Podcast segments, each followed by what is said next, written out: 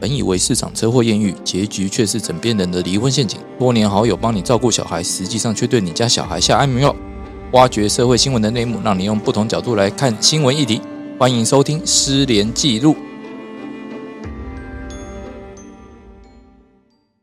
欢迎大家再度收听《失联记录》。那开头我们就先来问大家一个问题好了，呃，你觉不觉得台湾交通很乱？好，那根据道路交通呃道路道安资讯查询网显示啊，一百一十年间，台湾已经发生了呃三十五万哦八千多件的交通事故，那死亡人数的话将近三千人，受伤人数的话有四十七万多人。那相较于我们邻近的国家哦，日本它那边去年它的统计数据指出来说，诶，整个国家日本一点二五亿的人口，它只发生了在二零二一年只发生了三十万五千多件的交通事故，那死亡人数只有两千多两两千六百多人，受伤人数的话也只有三十六万多。其实我们光看人口数的话，就会发现说，哎，它的人口数是台湾的五倍多，但是它的车祸发生的伤亡比例其实比台湾少很多。那到底是台湾的交通哪边出了问题？哦，那我们今天在进入主题之前，我们先来介绍今天的来宾。首先，呃，我是主持人连瑞君，连律师，在我旁边的是大家好，我是施旺成设计师。那呃两位固定来宾。大家好，我是安安安律师。大家好，我是李长律师。那我先来讲一下，就是那个日本政府哦，他们在今年一月四号的时候有公布，就警察厅他们有公布说，哎，二零二一年他们全国交通事故死亡人数只有两千六百多人哦，较而且还比他们呃二零二零年的两千八百多人更少了哦，减少了大概七趴的比例，是从一九四八年以来最低的一个记录。那而且日本的读卖新闻还有报道说，从二零二零年哦跌破两诶三千人以来，哈、哦，它已经连续两年的死亡人数低于三千人。当然，也有一部分原因可能是因为刚好就遇到 COVID 吧，COVID nineteen 的问题啊，导致疫情扩大，有很多民众不想出门哦，有可能这个原因才导致说哦，我这个交通死亡事故的人数大幅下降。那只但就算是因为这个原因，其实台湾去年也是一样，呃，你疫情人数、疫情的关系，大家也有呃五到应该是到八月还是九月之间哦，也大幅减少大家呃开车出门的时间。那为什么人家的数据有办法下降，而、我们的数据却上升？也不是上升啊，就还是一样一样高多呢。对，我们可以聊一下，就是说，哎，大家走在路上，至少你曾经作为呃，就算在座的各位没有开车的习惯哦，也应该有作为一个行人走在台湾人行道上面的经验嘛。那我们可以来聊一下，就是哎，你在台湾人行道上面你会遇到什么危险哦？哎，或者是说，资律师你要先分享一下你开车也会遇到什么危险，或者是你开车造成别人什么危险？也可 以。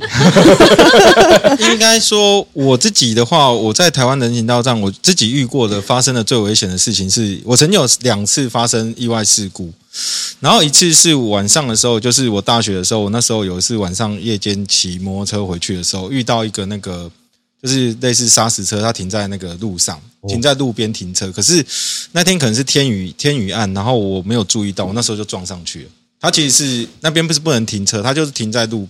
就是一条大马路，我记得好像是台五线吧。它就晚上夜间下雨的时候停在那边，然后我就没有注意到，我就撞上去。这是我那时候锁骨断掉，我那时候花了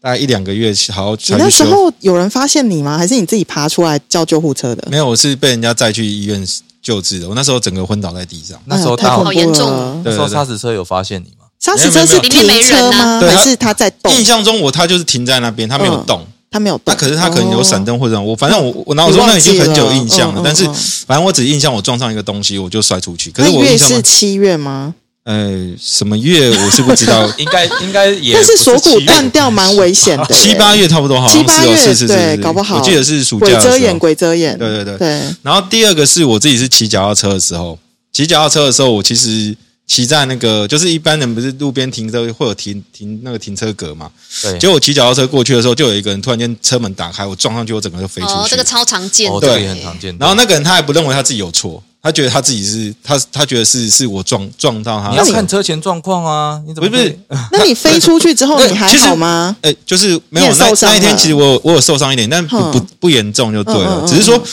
他们会觉得说，老实说，你那个要注意症状，你没办法，因为你当你在骑的时候，他突然一个开门，你嗯对你其实是反应不过来的。我当下没错嗯就直接撞上去了，没所错以那那那是我这两个是我印象比较深刻的。换句话说，假如说台湾就是台湾的交通，我不知道该怎么说，但是就我自己切身经历的就是违停啊，然后还有就是你自己在，就是他没有违停，他合法停车，但是你在开车门的时候，你没有注意后方到底，就是你开这这车门的话，你到底有没有注意后方有没有那种车辆经过？那来假如车啊或行人啊，对对对对对对，对像这种的话，其实是一个合法，但是他可能没有疏忽到，那还是会造成别人的受伤啊。啊，其实像我自己的话，我走在人行道上，其实我有遇到一些比较惊险的事情，就是说，哎，突然有一台摩托车就从我后面这样飙过去，然后说傻小，我在人行道上面，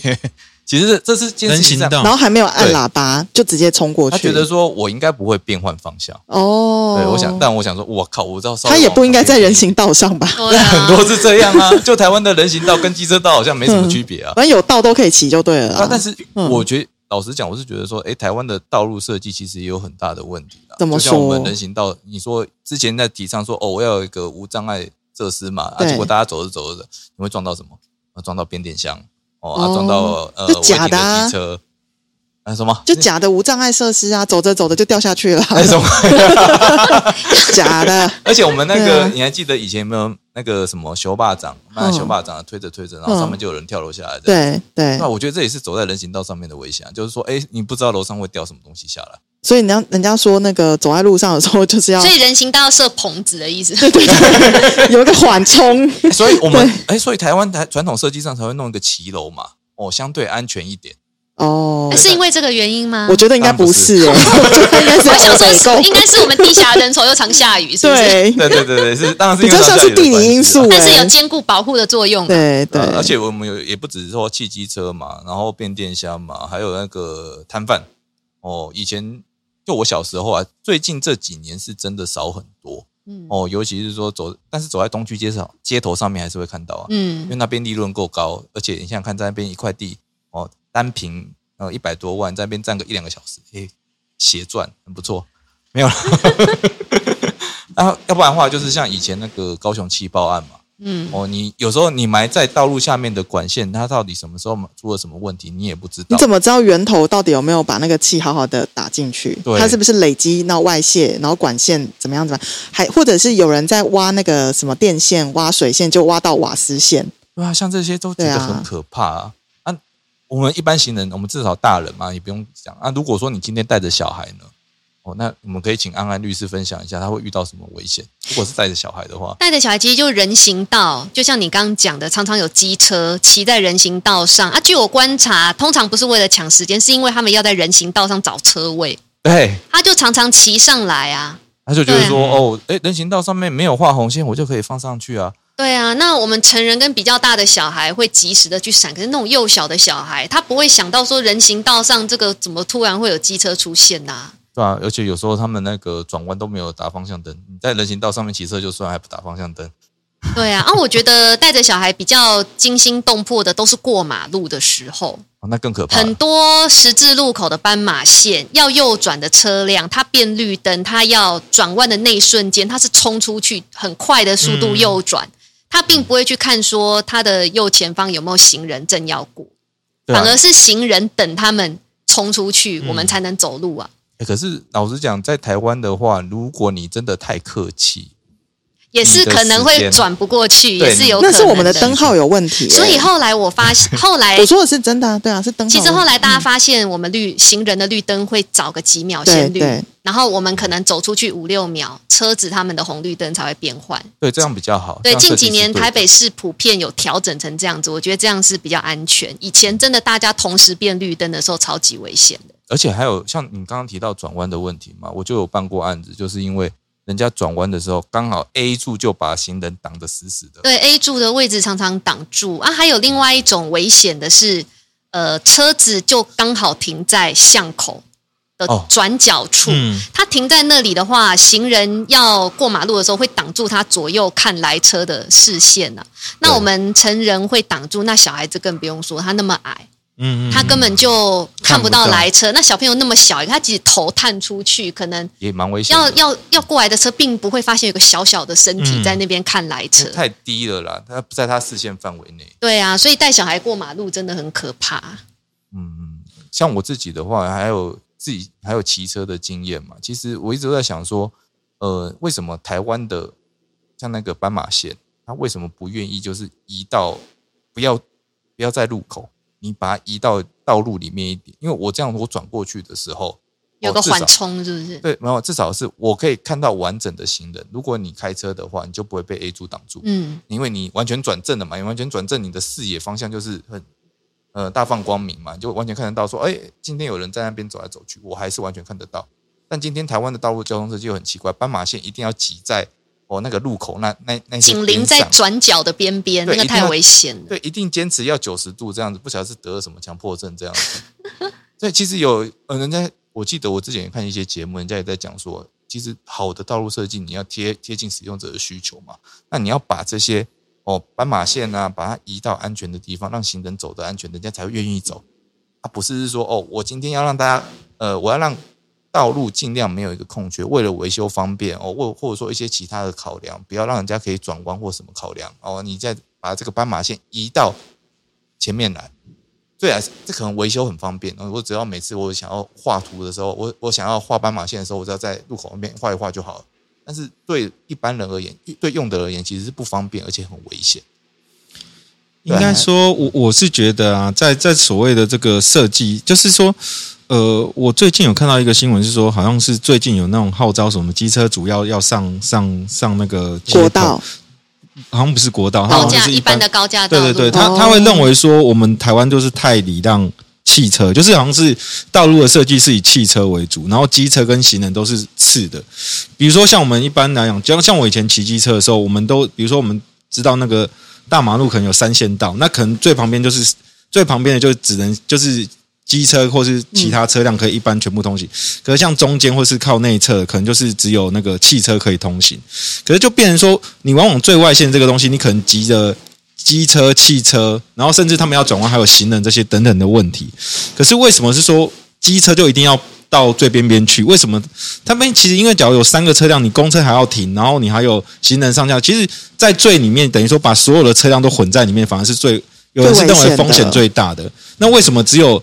汽车可以走什么内线，或是走中线？这其实，在设计上，上有人就说这个东西，因为你不要说你歧视，反正因为你这样的设计的设计的道路的用度的呃设计的方式的时候，反而使机车骑士的风险变得很高，因为他们可能要躲汽车，要躲公车，要躲行人。对，可这是个这个我记得有人有做过研究，他们是讲说国外是采车车速分流，嗯就台湾独步全球做了一个所谓的车种分流。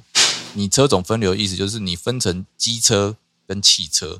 然后汽车它有呃，它汽车的走的道路是进行机车，但机车走的道路是机车优先，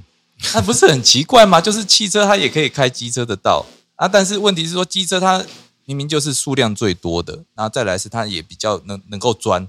那你为什么不让它好好的钻？因为有些时候你用车速分流是一个比较好的方向嘛。哦，我今天我只要能跟得上，我不一定会有危险。但是如果说你把我强迫到一个呃两边会夹杀我的空间，我这样好像是你政府在，呃应该说这个道路设计根本就是在谋害机车骑士，他们是这么讲的啦。啊， 对对对对，因为很奇怪嘛，你就说、哦我要一边我要接受那个汽来自汽车的考验，另外一边我要接受来自违停的考验。对，哎，对，所以其实台湾的机车族明明就是人数最多的，但是权益是最被忽略。嗯。这自从我开车之后，深有感触。你你会，但你是应该很讨厌机车那边钻来钻去吧？没有，我可以体会机车的心情。可是老实说开车的时候，就是、我我觉得其实应该来讲，我觉得即便是我我自己觉得，就是说在我们开车的话，我们对于路权或者是对于行人这种概念其实是不足的。我觉得其实或者说因为可能时间很短，我们要转过去，那行人可能慢慢走或干嘛，我我往往往往可能就是我一个红绿灯转不过去，我要转两个所或三以个，你当时心里充满了咒骂，没有，我会想要，你会你会想要，因为你会想要赶快想你 走快一点好你不好会想要抢快。虽然我不知道为什么，突然间在开车的时候就会有抢快的心理。那我觉得这个是都都是可能是我自己的那个道路的标起来标道起来路的观念或者没，其实不是要啊，标就是起你来，观念差啊，不是 要标起来，其实只是没有，只是我要说真的，只是你想要转过去，因为它在绿灯，你当时就看它是绿灯，你以为可以转，对可是有时候就一直绿灯到红到我黄，懂我懂它。就是转不过去，就是我懂就是会有那种，可是你卡在路上了。所以我要跟你说，不是施律师观念差，是我们的交通号志的设计方式，让我们的汽车使用人不得不跟行人争道。为什么呢？因为我和我和杰克去冰岛的时候，嗯我们发现他们让你转过去是有特殊等号的，然后他会留一段时间给你，所以你根本不用跟行人争。行人慢慢走完之后，你还有一段很充足的时间去转。但是那个设计如果放在台湾会被人家骂死，为什么？因为它大概前前后后大概用掉九十秒，那在哦对吧台湾你要可能已我们经就是要塞抢车快啊塞到不行了。对啊台湾人步调比较快，对对，我觉得他这是不是一哦个台好湾的人设就计是坚方持，式？就是说你开车一定要快很准。可是你知道台湾人那个快很准，其实都不知道在快什么、狠什么、准什么，因为其实这些设计跟快很准都，你知道，像我们那时候在美国呃的时候，就是只要是被人家就是比中指，然后用大灯去闪，然后抬头出来骂，一定都是台湾人开、台湾人或中国人开的车，因为我们从来不礼让行人的。啊，对，就是我们会觉得行人要过去，不好意思，因为我觉得入权是我的，我们就硬要转，然后或是我们会甩尾，或者是我们会比如说抢抢那个红灯要变换的时候，赶快快过去呢。可是其实在美国，他们是完全尊重行人，就是说不管你现在前面是什么灯啊，反正行人最大。在日本也是哦，对所以其实那时候我觉得，我刚从日本自自助旅行回来，我们自驾了十四天，回来台湾的时候，其实我们非常不适应，因为我们会停下来等行人，可嗯是后面会把我们扒到死。对对对，一定的。对，然后杰克竟然还用时速九十开在国道的内侧，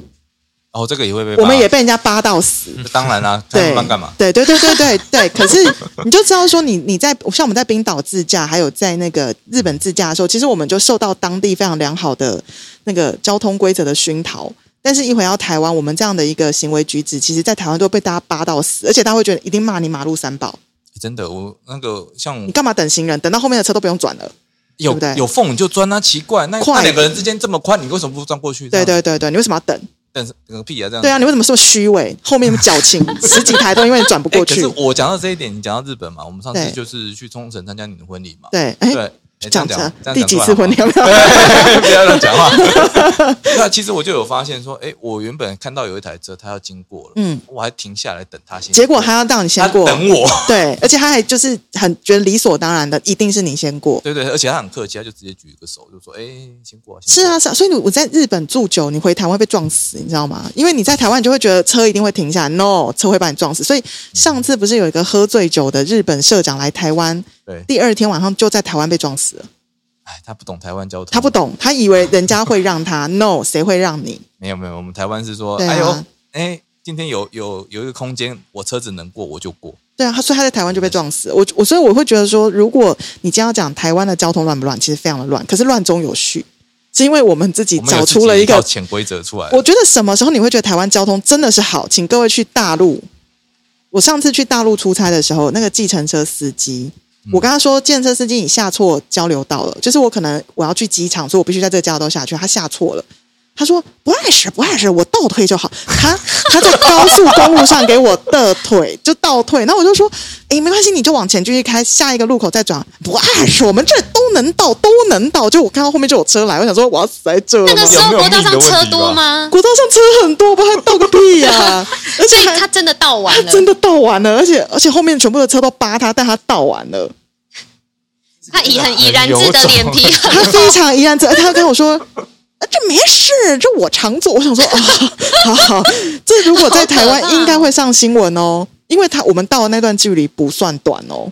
我是有看过人家直接在草化线那边直接这样切过去。因为我跟你可讲能他不是太晚草化线他我们你这个是完全是已经他是真到的这直接倒，而且他就直接说不碍事，这我常做，这行的，没有问题。我一直倒一直倒，那我想说倒个屁！我想说我都快死了，你还倒？因为后面一直有车扒他，而且而且后面一直有车来，而且如果你去过大陆，你就知道大陆人开车超没礼貌的。嗯，对啊这倒是真的。所以什么时候会觉得台湾治安好？就你刚从大陆回来的时候，应该会觉得台湾治安还算可以很。老实讲，我有些 对啊我有些那个客户嘛，他们回来台湾的时候，他其实开车习惯也有点，嗯被被同化了，对不对？对对，因为常常在国道上倒车，对不对？我没有说在，我们不要这样讲，不要这样讲，我是说有时候红灯参考，红灯对，参有时候我考。跟他讲说，哎，这边下车就好，他就对直接转过去。我想说，哎，看我们不打方向灯啊，对对，因为对在那边就直是都是这样子，然后你你你你就会觉得说到日本跟到美国去的时候，你就会发现说行人真的很大，你只要站在那个斑马线，你已经要走过去了，不好什么车都会停停下来等你，真的那。所以人家在讲说什么台湾的行人有绝对路权，我觉得完全不是啊，我们没有绝对路权啊是，车子才有绝对路权吧？我们是绝对弱势，好不好？我、对啊我自己也是这么觉得。我觉得不知道为什么开车的时候，就是在对于这种好像时间其实快个一两分钟，大家会觉得是很 care。其实我每次都觉得说，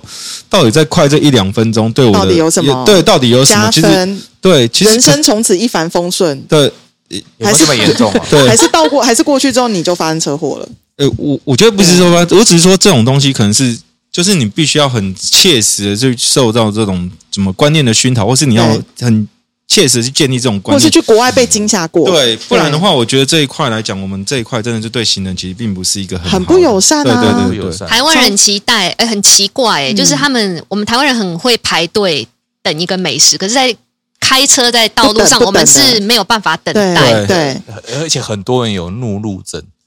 就是在说上面就大怒神我发今作天。拿了 驾，我今天只要上了驾驶座，然后对握了方向盘之后，我整个性格就会大变，这样。对，这车都是这路都是我的，对对对路是我走出来你的。搞什么鬼？你开这么慢干什么？ 对诸如此类，而且常常会有人就哦一下来就拿着那个拐杖锁这样走下来，这样或者拿球棒。哎，我哎、觉得真的，为什么大家的后车厢都有这些我不工懂具啊？后车厢不是应该是放消防那有没有消可防能是设买车的备时候吗？标 配？有标配配标配球是棒什么对，标配就是说球一棒啊定要有拐杖。没有啦，怎么会有标配这种真东的西？假的？不那会球啊，棒是不是？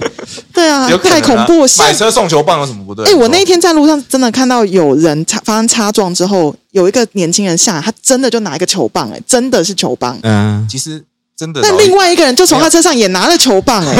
这是大不要家都有我真的不懂、哎，我真的那想么因要为老一辈会跟你讲说，你嗯放个东西，放个东西防身，防身哦以前有拐杖锁嘛，对不对？哦那大现在锁拐杖锁不流行了嘛，嗯然后我们嗯就嗯直接放个球棒，这样更直接。是这样的意思哦我。们应该是， 哦， 这样要我懂不然了。就是在前面放一个啊那个啊平安符啊。我想说，你放这个平安符到底有什么用？放辣椒水，比较好吧，啊辣椒水要干嘛？直接喷眼睛它就瞎了，哦球棒有人要没用打啊你之。前对就是啊，赶快拿喷喷。哎，你这个防身好有不错道理哦对啊女生可能采用这个方式，而且但如果买太好辣椒水，还会说哇好香哦，真好 吃，所以要买那种。我跟你讲，男生拿那个会被笑说，哎娘哎，你搞什么鬼？怎么直接拿一会？根球棒不是更快？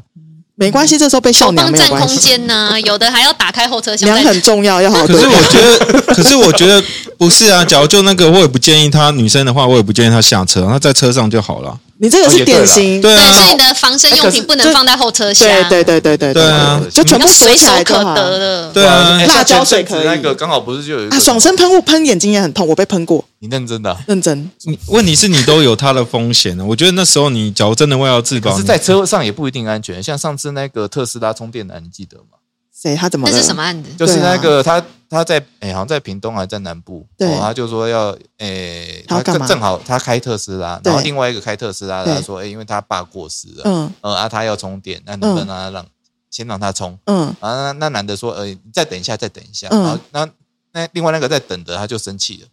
他就说啊你刚等什么？我爸死了哎、嗯，哦记不记得这个新闻？ 不记得啊，哎、你记不记得？这新我闻记也太得惊好悚像了吧？好像有，他好像有拿那个后来拿 BB 弹哦，BB 枪就去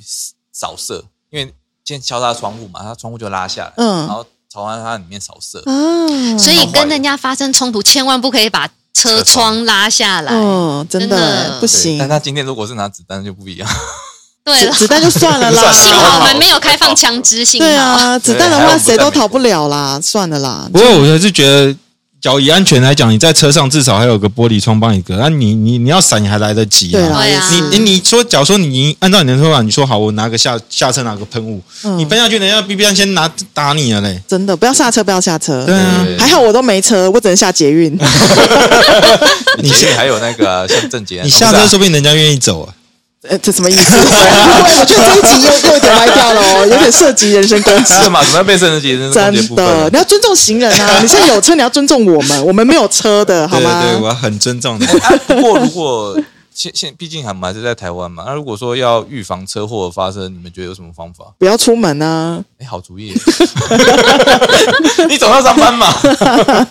视讯上 班，视讯上班，work from home，预防车祸其实很难，因为你就算自己再小心，也防不了别人的过失。对，现在的车祸都不嗯是要担心你去撞别人，而是担心别人撞你。哎你自己好好遵守交通规则，都有可能被你撞。上次不是有一个很惊悚，一家四口是遵守交通号志过那个红绿灯，结果一个酒驾，四口全部撞，只剩下一个，哎，只哦剩有下、有我记得有那个只剩下一新闻个爸爸好像是活下来的，其他都不见好可怕了，对啊，而且这个你不妈要妈说跟两个小孩都不见了不。要以为说只有晚上会遇到酒驾，有时候白天也会遇到酒驾。对啊，对我还有听过一个新闻是说，呃，我姐她同事，哦嗯，她就走在那个停在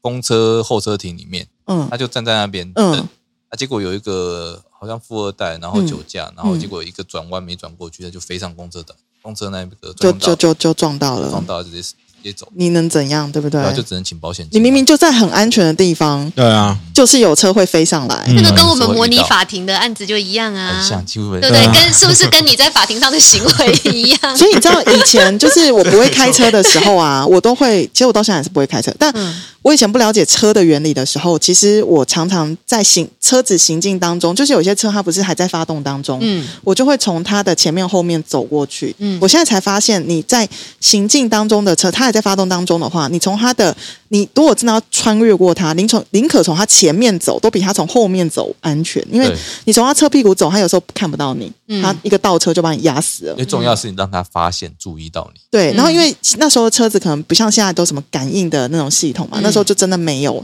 对，它会有那个看不到的地方，所以我觉得要怎么避免车祸，我觉得就很难呢、欸对如啊果就是穿着那个啊有时候全你副 武装，开坦克车上路，这样最棒。有时候真的就是在你怕人家意想不到的地方，真的就有一台车忽然飞上来或掉下来。比如说学霸掌那个人，他也没想到他今天卖个霸掌，天上会掉下来一个人，就那个人没死，他死。对，这很悬诶，那个到底怎么发生？有没有对啊办法而且我记得后来那个女这就是应该孩子只是个意外啦。是没错，但是怎么会刚刚好？你要下去的时候没看到人家在卖卖霸对蚂啊蚱？而且我记得那个时代还有另外一个东西叫做所谓的瓷砖剥落，哦，对对对对现对对在偶对尔还对是对。有，对，像我们那个哎，那个我爸爸打下来自己应该就会也是不死半条命哎，也万一看砸到哪里啊？砸头到手，啊，对，砸到头的话，可能就真的很严重。对啊，对嗯，吧、像这种老旧公寓、老房子的问题，其实对行人也是一个潜在的危而且险。我们走过去的时候，谁知道上面的冷气会不会忽然掉下来？因为现在不是有很多那个白铁的那个架子，其实都已经被人家发现是摇摇欲坠了。啊，是吗？哦对对对对，那因为我们现在的地震又特别多嘛，所以台北市不是有非常多旧大楼，外面是用白铁去架那个窗型冷气或者啊对对对对是室外机。我跟你说，那个全部对行人讲都是杀手。所以刚刚那个安律师讲的说，骑楼其实对行人是最安全的，因哦为骑楼你比较不容易会有这些东西掉下来，你顶多大不了就是没哦有，但是骑楼也不一定安全，鸟巢、不是拉 屎、有鸟屎， 鸟屎。那个这边那个叫煮草燕子，那个是一个喜气的象啊，征，喜气的象征没有啊那，个是一个燕子，拉屎，哦燕子的鸟屎不是鸟屎，对燕子拉屎为什么？是喜气？你给我解释 清楚。对对没有没有，我要讲的是说， 我记得我那个大概十几年前哦，有一个新闻就是那阵子好像刚过九二一没多久，嗯然后我以前高中念高中那边，嗯嗯、有一条承德路啊，其实在承德路那里。嗯嗯嗯嗯然后那时候刚好就是发生一些小余震，嗯，哎、然后有一个机车行，嗯它就是在七楼，对，哎、它摇一摇，那个整栋大楼垮下来。里面、哦那时候新闻很震撼，就是因为对面的监视器画面显示是说，刚开始摇的时候，那个房子就已经开始在摇，然对后里面机车行的员工发现不对劲，赶快先跑出对来，然后对后来整栋楼就直接这样垮下来。天啊哇，哪，好可怕！哦！所以我说，你说那个是安全天吗灾啦，那个你你那个把它当所以，所以好了，这个罕见啊，所以走在罕见啊骑楼，如果发现你旁边的店家都在往外跑的时候，你这时候赶快往外跑，听到有人喊“跌当”哦，对就对赶对，快赶跑出快去。跑，赶快跑， 对，编造出去啊，还好对那栋楼真的很旧，好像也是有一点海沙屋的问题。哦， 其实台湾海沙屋也超多、啊，是像这种，你看遇到你万一没一个没注意哦，因为你不知道地震什么时候会来，嗯，那哪一天真的你走在路上突然发现这件事情，那该怎么办？那赶快跑跑到路上所去。以有很多人说，你买房子要挑买九二921一之后才盖的，因为九二一之后才发现我们的建筑法嗯规对于房子的要求不够严谨，所以后面通过了一一就是一串非常严谨的法规。那你后面在九二一两三年后才盖完，呃，应该说才起造的房子是最安全的，因为它的完全它的建造它的必须去按照这个最严格的法它的规。防防震还有就是海沙屋的标准完全不一样，对啊，这所以他部分们是说没有你错现在如果要买房子，不要买屋龄超过二十年以上的，因为屋龄超过二十年以上都可以合理推定它是那个旧法规时期盖成的房子。嗯那对如果是二十年以内的，其实也可以推定它就是九二一之后才盖的房子是比较安全的。对对，但是我觉得人如果在衰的时候，怎样都衰啦。对 啊，可是其实对我、啊我我有点搞不太懂，比如说像我刚才说海沙屋那个啊，对我之前办过案件是说，那个海沙屋其实是理论上来讲是可修补的，对，只是修补的费用是多少。嗯，然后我因为我最近有在看房子嘛，然后我看到我们、你最近又看房嗯子不啦？是不是，我说像那种中古真的的买很了有吧钱就买了。有有，中古的房子的话，其实后来我发觉中介他们会做一件事，就是他们不会去验海沙屋。对，假如说你觉得那房子有海沙屋，嗯可他们会去做说我们氯要离子不是，他们不会验氯离子，嗯他们会验这个结构是不是安全。哦，他们觉得说，你假如验氯离子的话嗯，这个假如说真的验出来嗯嗯，这嗯这嗯个这个这一家这个房屋就不用卖了。嗯嗯嗯，可是嗯结构安全的话，因为你有海沙屋，不见得会影响结构安全。是所以他们现在建就是那个中介，至少我遇到的、嗯他们的做法就是说，我可以要求就是说，呃，卖方对，去验那个所谓的结构安全。那是假如说验验不过的话，那当那然就是不要卖对,、啦。对啊可是他们，不会同意验氯离子哦，嗯哼，因为他们说嗯氯离子你只要被打上一个海沙屋的标签，他连就卖都算不它结构安全也卖不了对了，，所以哦他们说现在的东西变成是一个很要很哎吊诡的一其个实我方有式。注意到，其实房仲他你们哎要不要啊这做一块？集房屋的？我觉得其实应该很多听众想要了解哪些房子的法规要注意吧。或者是说，我们常应该常会想打房子什么样的 案件？对啊，对哎、我觉得这漏可水以讲哎、啊，海沙屋啊，而且西董也不要他买应工该业宅啊有非常多经验，对因为他一栋买过一栋，没有，我一栋都没有。我现在听动众产听完是就零知道里面谁最有钱。对对，对虽然我们原本是要聊道路安全，到最后必然变成在聊哎，对，买怎么卖不动产的对东对西，啊怎么对就歪楼歪成这 歪样？成这呃个样子也蛮厉害。 好了，那今天的话，我们原本还想要再讲说，哎、你车祸发生后怎么处理？我总不能这样讲说，哎、来找律师啊，还是可以这样讲，也是可以这样讲啊，可以这样讲嘛？因为车祸可大可小啊，你如果是小小的擦撞那种，我觉得当然你自己私下处理或者保险公司处理就好。可是我遇过的客户，他是骑着小五十，然后被刹车追撞，然后他颈椎以下全部碎裂，然后送到马街去，马街把他奇迹式的救回来，哎这就是大车，祸了吧？这是大车祸，而且超级大车祸，对啊，而且他那一年才二十二岁耶。好惨哦！对啊，真的，如果是我自己的话，我一定想说不要把我救活。我跟对你啊讲，我真的觉得他很怨马街的医师、哎，他就说他妈妈如果把他送去比较烂的医术，他现在就十八年后又是一朵花。可是他妈妈就是偏偏把他送到急诊最强的马街，然后你知道他碎他的骨盆哦，碎了两百多块，马街急诊医师竟然把他拼回来了。所以你看安乐死很重要，我们是不是讨超论重要过我们那一集真的我们是不是超重很有要慧眼，很快就入这个对啊安乐没死有没有，我我这边还是帮我们万正通打一下宣传广告好了，就是说，哎、其实有这些车祸的东西，你可以直接上万正通上面找。免费哦，免费哦还有人好跟你对话哦，啊，但这个也不是也不能指名哦。好，今天就先聊到这边，谢谢大家谢谢谢谢拜拜大家收听，拜拜。